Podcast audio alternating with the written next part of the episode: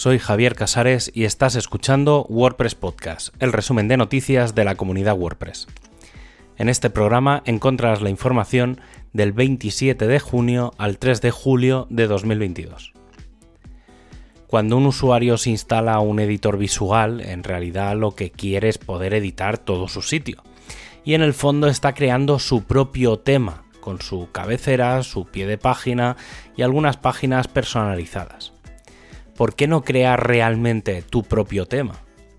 Esa es la propuesta de los temas de bloques y ahora con la mezcla del tema Blockbase y del plugin Create Block Theme ya es posible. Son cuatro pasos y un rato para personalizar tu diseño, los necesarios.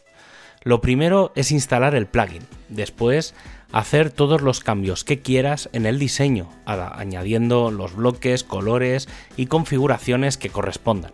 A continuación, preparar las plantillas disponibles y cuando ya lo tengas todo, exportar.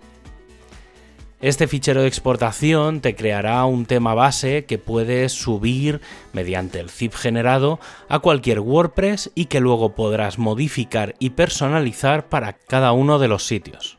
Sin duda ahora el que no quiere tener un tema personalizado de forma fácil es porque no quiere.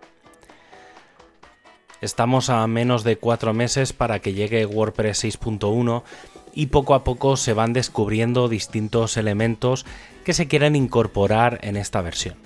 Si la 5.9 fue una de las potentes y la 6.0 de las suaves, esta 6.1 parece que volverá a ser bastante importante en cuanto a cambios y propuestas. Dos funcionalidades que llevan un tiempo haciendo camino parece que se van a implementar. La primera es el rollback. Esta funcionalidad que está lanzada como feature plugin plantea que pasa cuando en la actualización de un plugin, tema o cualquier elemento algo falla.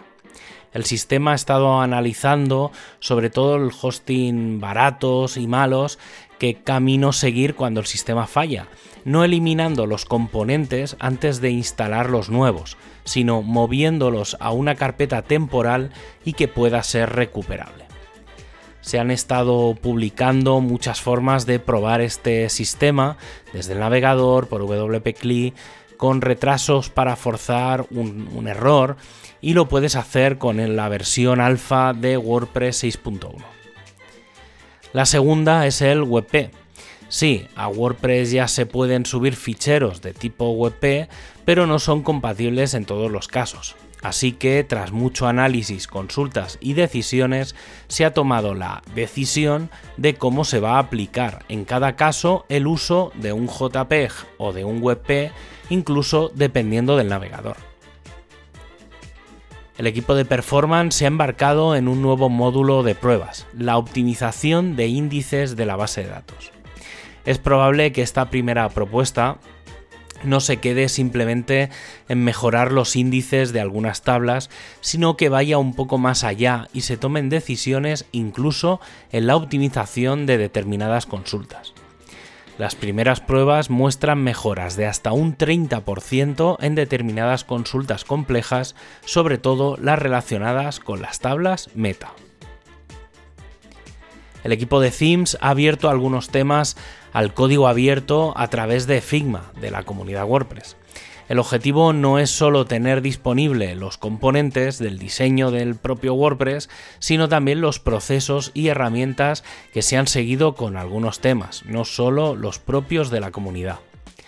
Por otro lado, también sigue en el aire la decisión de cómo afrontar la carga de fuentes desde sistemas externos y mientras tanto la única recomendación que se hace para ello es que los creadores de temas incluyan sus fuentes directamente en los temas.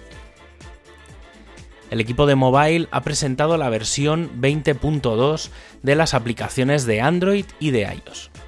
En la versión de Android se han añadido el soporte al formato de imagen Heighave, además de corregir las etiquetas del lector en algunos idiomas. En la versión de iOS se ha mejorado la previsualización dependiendo de la orientación del dispositivo y se ha revertido el sistema de selección de iconos. El equipo de Meta ha estado trabajando en bastantes cambios de experiencia de usuario para todo el developer.wordpress.org, principalmente la sección de referencia de funciones. Se ha añadido en la caja de búsqueda, mejorado las funciones con los tipos de retorno, eliminado la tabla de contenidos, mejorado los enlaces internos, reorganizado la información de parámetros, mejorado el destacado de sintaxis y de cara a compartir se han mejorado los bloques de incrustados.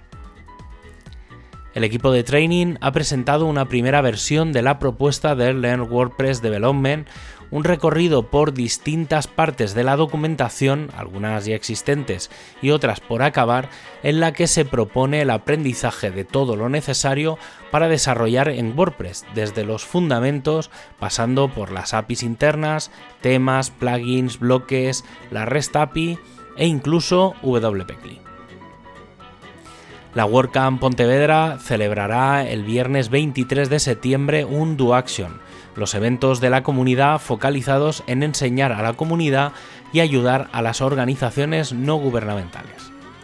Y no te pierdas el 7 de julio el WordPress Day en Las Palmas de Gran Canaria, toda una sesión WordPress con charlas y talleres. Y para acabar, ya sabes que tienes todos los enlaces para ampliar la información en wordpresspodcast.es. Un abrazo y hasta el próximo programa.